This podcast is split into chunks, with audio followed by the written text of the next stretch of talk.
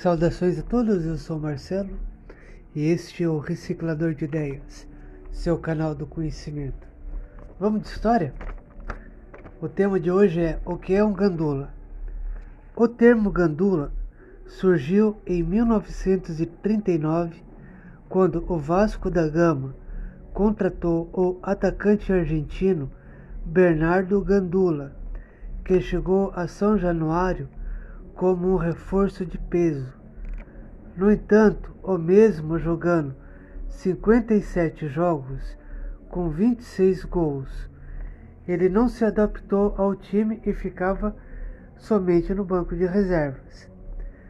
Para tentar demonstrar utilidade ao seu clube, ele sempre corria e pegava as bolas que saíam de campo, até mesmo a do adversário.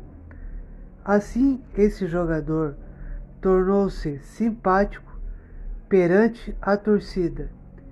E quando ele foi negociado ao Boca Juniors, o termo gandula continuou a ser usado para designar os repositores de bola. Se você gostou, deixe o seu comentário. Um abraço a todos.